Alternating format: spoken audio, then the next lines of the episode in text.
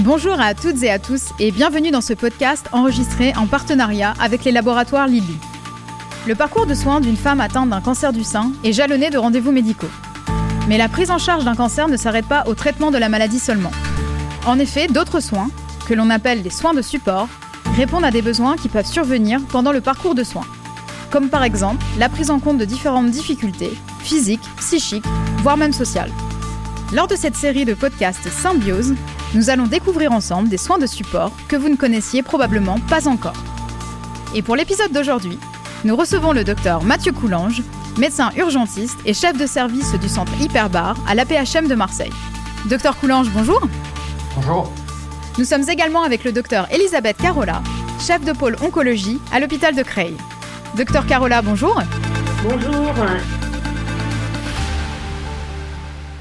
Pour commencer, docteur Carola, pourquoi faire plonger vos patientes souffrant d'un cancer du sein? Bon alors, euh, Jennifer, vous expliquez que euh, les soins de support oncologique ont toujours été une préoccupation majeure dans le parcours de soins que nous proposons aux patientes atteintes de cancer du sein avec mon équipe et dans toutes les équipes en France. Alors d'ailleurs, comme le recommande l'Association française des soins oncologiques de support, l'APSOS, nous offrons des séances d'activité physique adaptée, d'accompagnement psychologique, mais aussi de bien-être à nos patientes afin d'améliorer la tolérance des traitements, de réduire leur stress et même voire peut-être de réduire le risque de rechute dans certaines situations. Tout simplement, en tout cas, d'améliorer la qualité de vie. Alors, on a aussi une grande chance dans euh, la région Hauts-de-France, c'est que euh, l'Agence régionale de santé et euh, le, conseil régional euh, a mis un budget, un financement pour créer des espaces ressources cancer où s'organisent ces soins de support oncologique offerts aux patients en dehors de nos établissements hospitaliers. Alors pourquoi la plongée sous-marine? Alors en fait, j'ai eu la chance de découvrir la plongée sous-marine à un moment qui était quand même un petit peu compliqué dans ma vie. Et euh, très clairement, cette activité subaquatique m'a permis de mieux contrôler euh, mon stress et surtout d'avoir une sensation de euh, me surpasser et de surpasser certaines angoisses que j'avais quand euh, je commençais à aller en profondeur. Et donc, j'ai cherché à comprendre ces mécanismes, s'il y avait des mécanismes physiologiques, psychologiques qui allaient intervenir, intervenir pour expliquer ces sensations. Et euh, j'ai rencontré euh, Mathieu, le docteur euh, Coulange, avec qui je partage ce podcast aujourd'hui.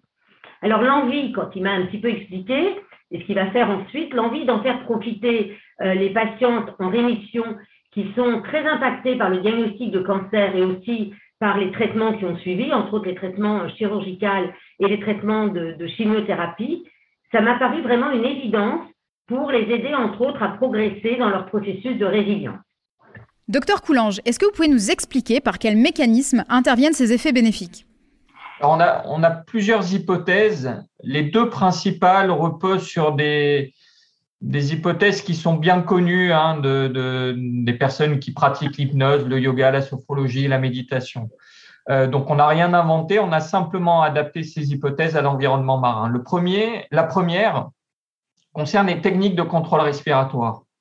C'est-à-dire qu'il a été montré depuis assez longtemps que lorsqu'on fait une ventilation lente et ample, on va pouvoir réactiver ce qu'on appelle le système parasympathique. Alors, pour faire euh, très simple, le système parasympathique fait partie du système nerveux autonome. Il est essentiel puisque c'est un système qui est freinateur. Il permet de récupérer, de se reposer. Et malheureusement, chez les personnes stressées, il est défectueux.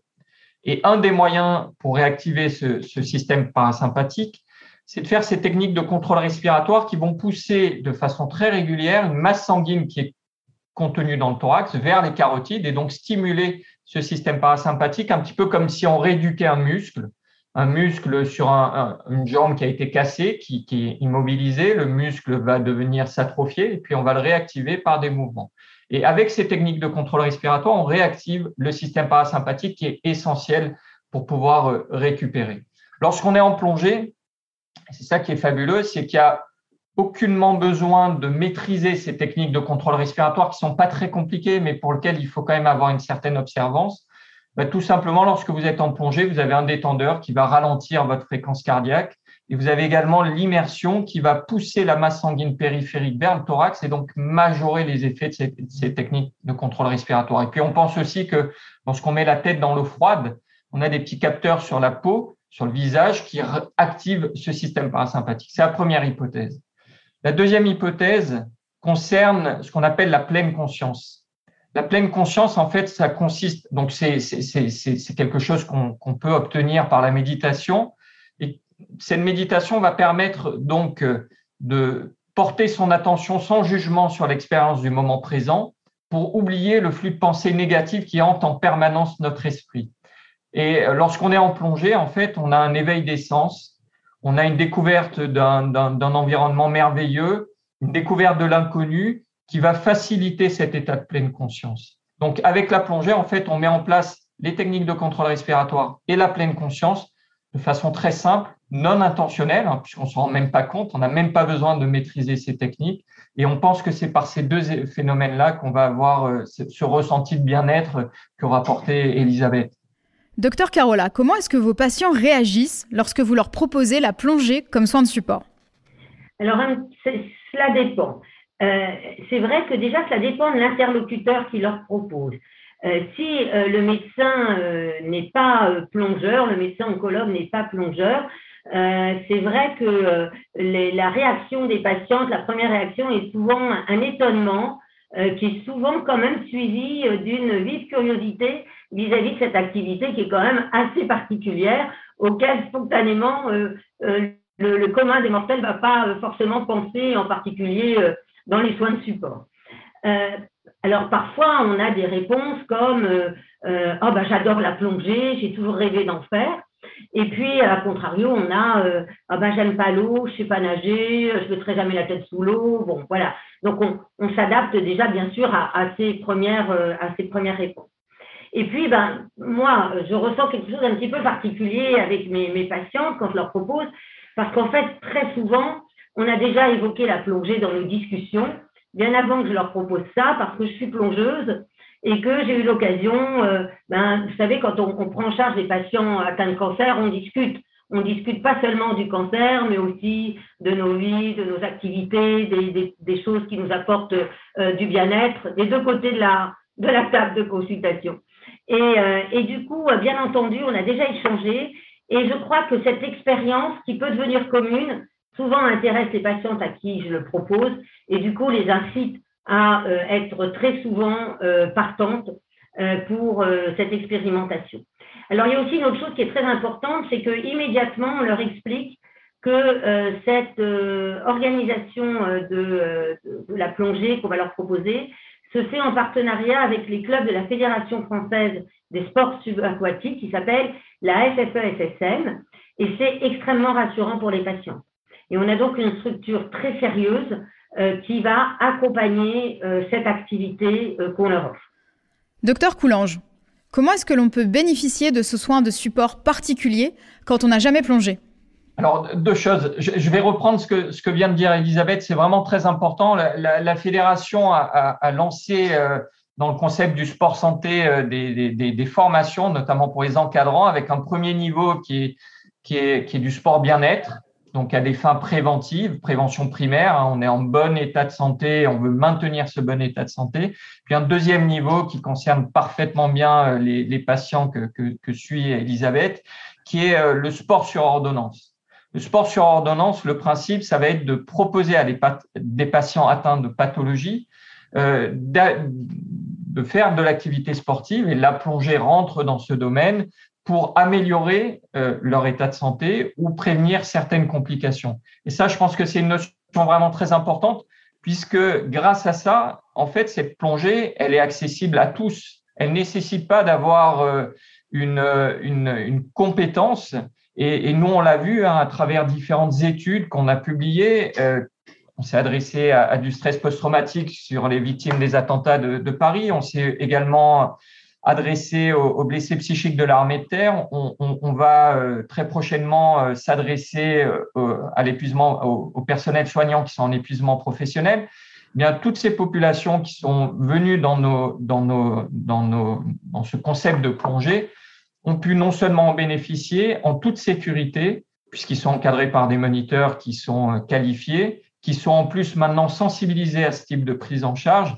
Et ce qui est vraiment intéressant, c'est que ces, personnes-là ont découvert une nouvelle activité, ils ont acquis un premier niveau de plongée, euh, tout, tout en respectant un haut niveau de sécurité, puisque sur la plupart des études, il n'y a eu strictement aucun incident. Donc ça, c'est vraiment très rassurant. Et on se rend compte qu'effectivement, comme le disait Elisabeth au premier, lorsqu'on annonce un petit peu le concept, les gens sont un petit peu inquiets et ils se disent, mais finalement, euh, je suis déjà dans un état d'anxiété, vous rajoutez quelque chose qui pour moi représente de l'inconnu et quelquefois également peut être source d'anxiété. En fait, très très rapidement, on se rend compte que euh, les bienfaits apparaissent très très vite euh, et c'est vraiment spectaculaire. On voit une amélioration des perceptions corporelles, une, optimisation des capacités de concentration et de contemplation, de la réassurance, de la réintégration d'esprit dans le corps, une amélioration du sommeil, et puis euh, également, euh, ce qui est très intéressant pour ces patients, c'est une valorisation sociale, puisqu'ils vont prendre en compte aussi leur binôme. Et c'est très intéressant pour ces patients qui souvent ont l'impression d'être simplement passifs dans leur prise en charge, de devenir très actifs et de faire profiter aussi des personnes qui sont peut-être encore plus en difficulté. Donc tout ça est plutôt rassurant. Et finalement, même s'il y a un tout petit peu d'appréhension, cette appréhension va céder très très vite. Et comment est-ce que cela se passe en pratique quand on adhère à votre programme? Alors, euh, je, donc on a créé une association euh, qui est l'association euh, Plongée Résilience. Et donc, bien sûr, pour adhérer à ce programme, il faut être déjà membre de cette association. Et cette association, elle est partenaire de clubs de plongée de la Fédération nationale. Et pour l'instant, on est partenaire avec des clubs de l'Oise, dans le Var aussi, et prochainement, j'espère, euh, dans les Bouches du Rhône, euh, avec euh, un club associatif auquel participe Mathieu. Et ces clubs vont mettre à disposition des moniteurs pour encadrer les patientes en parfaite sécurité et dans une ambiance sportive qui est associative et très souvent sympathique et bienveillante, bien entendu, c'est l'objectif principal.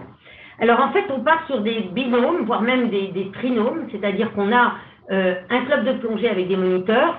On a bien sûr une équipe médicale avec des médecins, des infirmières, voire des psychologues euh, qui accompagnent euh, les patientes dans ce programme.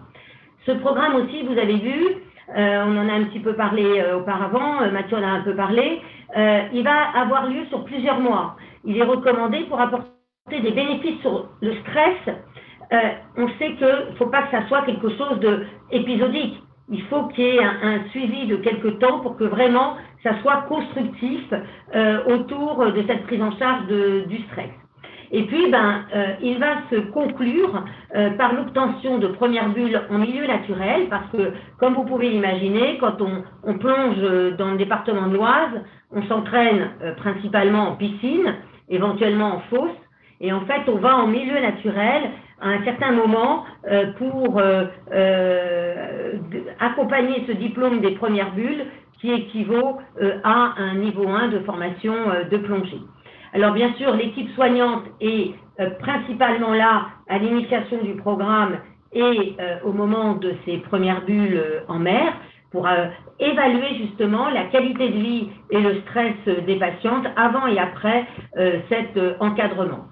Alors, euh, sur notre expérience récente, qui est récente et qui malheureusement a été interrompue euh, par euh, le Covid et qui reprend actuellement, on peut dire que la moitié des, patientes qui avaient suivi la première série a poursuivi son inscription dans le club les années suivantes. Et on en est bien sûr qu'au début. C'est quand même un signe très positif de ce besoin de poursuivre cet accompagnement euh, de leur résilience par euh, la plongée sous-marine. si je peux me permettre, je rebondis sur deux points qui me semblent essentiels. Euh, le premier, c'est l'encadrement médical. Hein. Alors, bien évidemment, l'objectif, c'est de se sortir du milieu hospitalier, mais il est quand même important d'avoir quand même un minimum d'expertise médicale par rapport à l'aptitude. Hein. Il faut savoir que anciennement, on contre-indiquait cette activité-là, hein, ce, qui, ce qui semble maintenant paradoxal. Euh, mais il faut quand même vérifier que les traitements, qu'éventuellement euh, les, chirurgies n'aient pas d'impact majeur sur la sécurité en plongée et la plupart du temps, il suffit d'adapter les, profils de plongée. Hein. En aucun cas, ça va, va compromettre l'accès à la plongée. La deuxième chose, c'est qu'il faut aussi des équipes de moniteurs qui sont sensibilisées à ce type de prise en charge et c'est là où c'est très important qu'ils bénéficient de formation. Puis, il y a un deuxième aspect également qui nous tient énormément à cœur. Euh, c'est pas, euh, sont des techniques qui commencent à être démontrées. Hein. Nous, on a publié deux de nos études dans des revues internationales. Donc, ça a fait l'objet d'études scientifiques, un petit peu comme si on comparait un médicament à, un autre médicament. Euh, et donc, on a un certain nombre de données qui montrent clairement ça marche. Maintenant, il faut le rendre accessible au plus grand nombre. Donc, il faut, il faut ouvrir des structures. Il faut aussi permettre à ces patients euh, de, de bénéficier aussi d'outils très simples. Hein. Les montres connectées nous apportent énormément d'informations sur la qualité du sommeil, sur la variabilité de la fréquence cardiaque, sur pas mal de paramètres qui permettront aux patients euh, de, se rendre compte que, OK, ils se sentent bien, mais il y a un réel impact sur leur, sur leur, leur, organisme, que ce soit sur le versant psychisme, psychique ou que ce soit également sur le, versant somatique. Et je pense que c'est vraiment important de continuer euh, d'avoir euh, tout cet environnement pour pouvoir appuyer le bénéfice et, pourquoi pas créer un registre de suivi pour qu'un jour réellement on arrive à faire prendre en charge euh, cette, euh, cette activité euh, par, par des mutuelles ou par la sécurité sociale. Mmh. Alors, pour, euh, pour rebondir sur ce que tu viens de dire, euh, nous avons donc prévu euh, de déposer en collaboration avec l'APSOT, l'Association française de soins oncologiques de support, une étude, un PHRC, sur les activités subaquatiques et le bénéfice que peuvent en tirer les patients. Et effectivement, on se basera un petit peu sur le même principe. On va partir effectivement de vos résultats que vous aviez eus avec euh, Stress, votre étude d'Aixstress, euh, pour justement euh, comparer un groupe euh, qui va plonger, euh, qui va avoir des activités subaquatiques intenses, éventuellement de la nage avec palme très régulière, et un groupe qui aura plutôt des activités de soins de support oncologique standards qui sont proposées habituellement. Et donc, euh, on compte déposer euh, ce PHRC euh, peut-être en 2022, au plus tard en 2023, parce qu'il est extrêmement important de valider le bénéfice d'un tel programme pour pouvoir avancer et pour pouvoir le proposer au plus grand nombre. Docteur Coulange, vous mentionniez un petit peu plus tôt la prise en charge par les mutuelles. Qu'en est-il du coût réel de cette pratique pour les patientes? Alors, habituellement, le, coût de la plongée va être va être dépendant de la structure dans laquelle on, va aller. Il faut savoir qu'en France, euh, une plongée euh, euh, de formation va être facturée entre 30 à 50 euros la plongée. Après, il y a des forfaits euh, en fonction du nombre de plongées, en fonction du type de formation. Et dans tous les cas, euh, l'ensemble des études que l'on a que l'on a mis en place et, les futures que l'on va mettre en place, l'idée c'est justement qu'il n'y ait strictement aucun coût aux participants pour que euh, ça ne soit pas un élément bloquant ou discriminant. Euh, donc, pour l'instant, en tout cas, dans le cadre des études, ça sera une prise en charge par les partenaires euh, qui nous accompagnent. Et beaucoup de partenaires hein, sont très, très intéressés par ce concept-là. Je rebondirai également sur un, autre aspect, c'est qu'on a également, et, on le voit notamment avec, avec Monaco, une volonté aussi peut-être de sensibiliser le grand public sur les bienfaits des océans et que de montrer que nos océans pourraient être une ressource thérapeutique pour le mal du siècle et le stress, c'est aussi un moyen de communication important qui fait que les partenaires sont prêts à, nous aider énormément euh, dans ce type de projet. Alors, euh, pour, euh, compléter et pour préciser concernant les patientes atteintes de cancer du sein au sein de l'association Plongée Résilience, ben, bien entendu, dans le cadre de ce programme, l'association prend en charge la formation complète des patientes gratuitement. Euh, et euh, euh, c'est pour, pourquoi il est extrêmement important qu'on ait des données de validation au travers une recherche.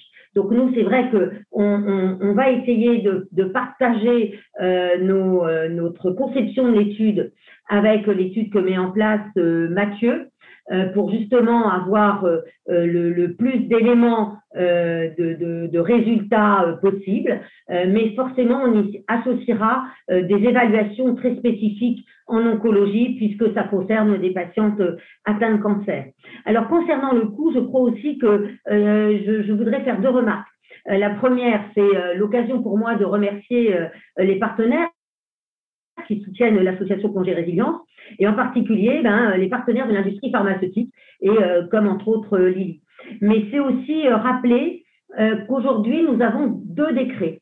le premier décret, c'est le décret du 24 décembre 2020, qui pour l'instant est un décret qui a fixé un tarif annuel par patient atteint de cancer dans les suites de son traitement euh, actif du cancer euh, pour les soins de support oncologique. Euh, ce tarif n'est pas remboursé par la CPAM, mais c'est un tarif qui permet de déterminer une enveloppe budgétaire qui doit être distribuée au centre du traitement du cancer pour que les patients y aient accès via les agences de santé régionales pour l'instant.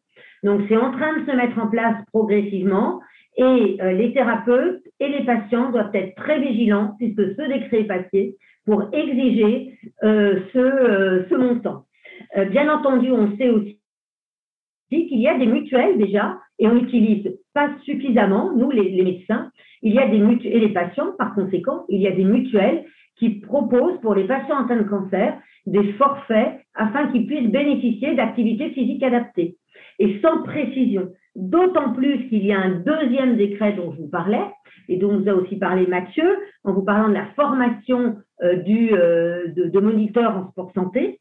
C'est que depuis février 2021, euh, les fédérations sportives, entre autres comme la Fédération française des, des, sports subaquatiques, eh bien, ont la possibilité de proposer à leurs moniteurs des formations spécifiques pour encadrer des patients qui sont en ALD30, donc entre autres nos patients atteints de cancer, euh, pour bénéficier euh, de prise en charge sport santé sur ordonnance. Et donc, c'est extrêmement important. Vous voyez qu'aujourd'hui, on a une reconnaissance de ce, ce sport santé par nos institutions. Et donc, j'ai l'impression, moi, pour, pour conclure un peu cette discussion, que Aujourd'hui, on a tous les voyants qui sont euh, ouverts en, surface, des voyants financiers, des voyants institutionnels, des voyants euh, d'équipe, euh, que ce soit de médecins plongeurs, de moniteurs au niveau de la fédération, de formations spécifiques qui se mettent en place et de patientes qui ont vraiment envie de, de, participer, d'associations qui s'organisent.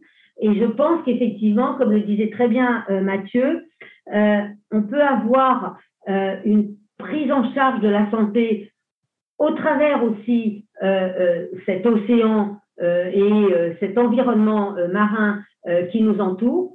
Et je crois que ça a un nom, Mathieu, ça s'appelle la, la santé bleue. J'ai découvert ça récemment grâce à toi avec un, un, documentaire auquel tu as participé. Et euh, donc, tu peux peut-être nous en dire un petit mot et nous dire euh, ce que tu penses de cette santé bleue qui, à mon avis, euh, qui a toute sa place dans les soins de support oncologiques. Effectivement, je, te remercie pour, pour, ce clin d'œil. On a eu la chance de, réaliser avec Pascal Derme, enfin de participer à, un film qui a été réalisé par Pascal Derme. Ce film s'appelle Aqua. il concerne en fait les bienfaits de l'eau sur la santé et c'est assez amusant parce que ça nous a permis de rencontrer euh, une équipe euh, qui, euh, qui travaille à l'université de Gérone dans une chaire qui s'appelle Océan et santé humaine. Et en fait, on s'est rendu compte que ce concept que l'on pensait avoir un peu initié, en fait, il est développé dans, dans, dans différentes, dans différents pays. Et, ce qui montre bien que l'idée, lorsqu'elle est, et pourtant, c'était pas consulté, il n'y avait pas de publication, ce qui montre bien que si cette idée elle est portée par différentes nations, euh, l'idée est excellente et probablement, euh, je pense que ce concept a, un très bel avenir pour, pour nous tous. Des études à suivre avec attention et un concept que je trouve très intéressant. Merci à vous deux encore pour ce point de vue qui pourra, je l'espère, inspirer d'autres praticiens à mettre en place des initiatives comme celle-ci dans leur centre. Merci à vous, chères auditrices et auditeurs, pour votre fidélité. Quant à moi, je vous donne rendez-vous le mois prochain pour un prochain podcast Symbiose.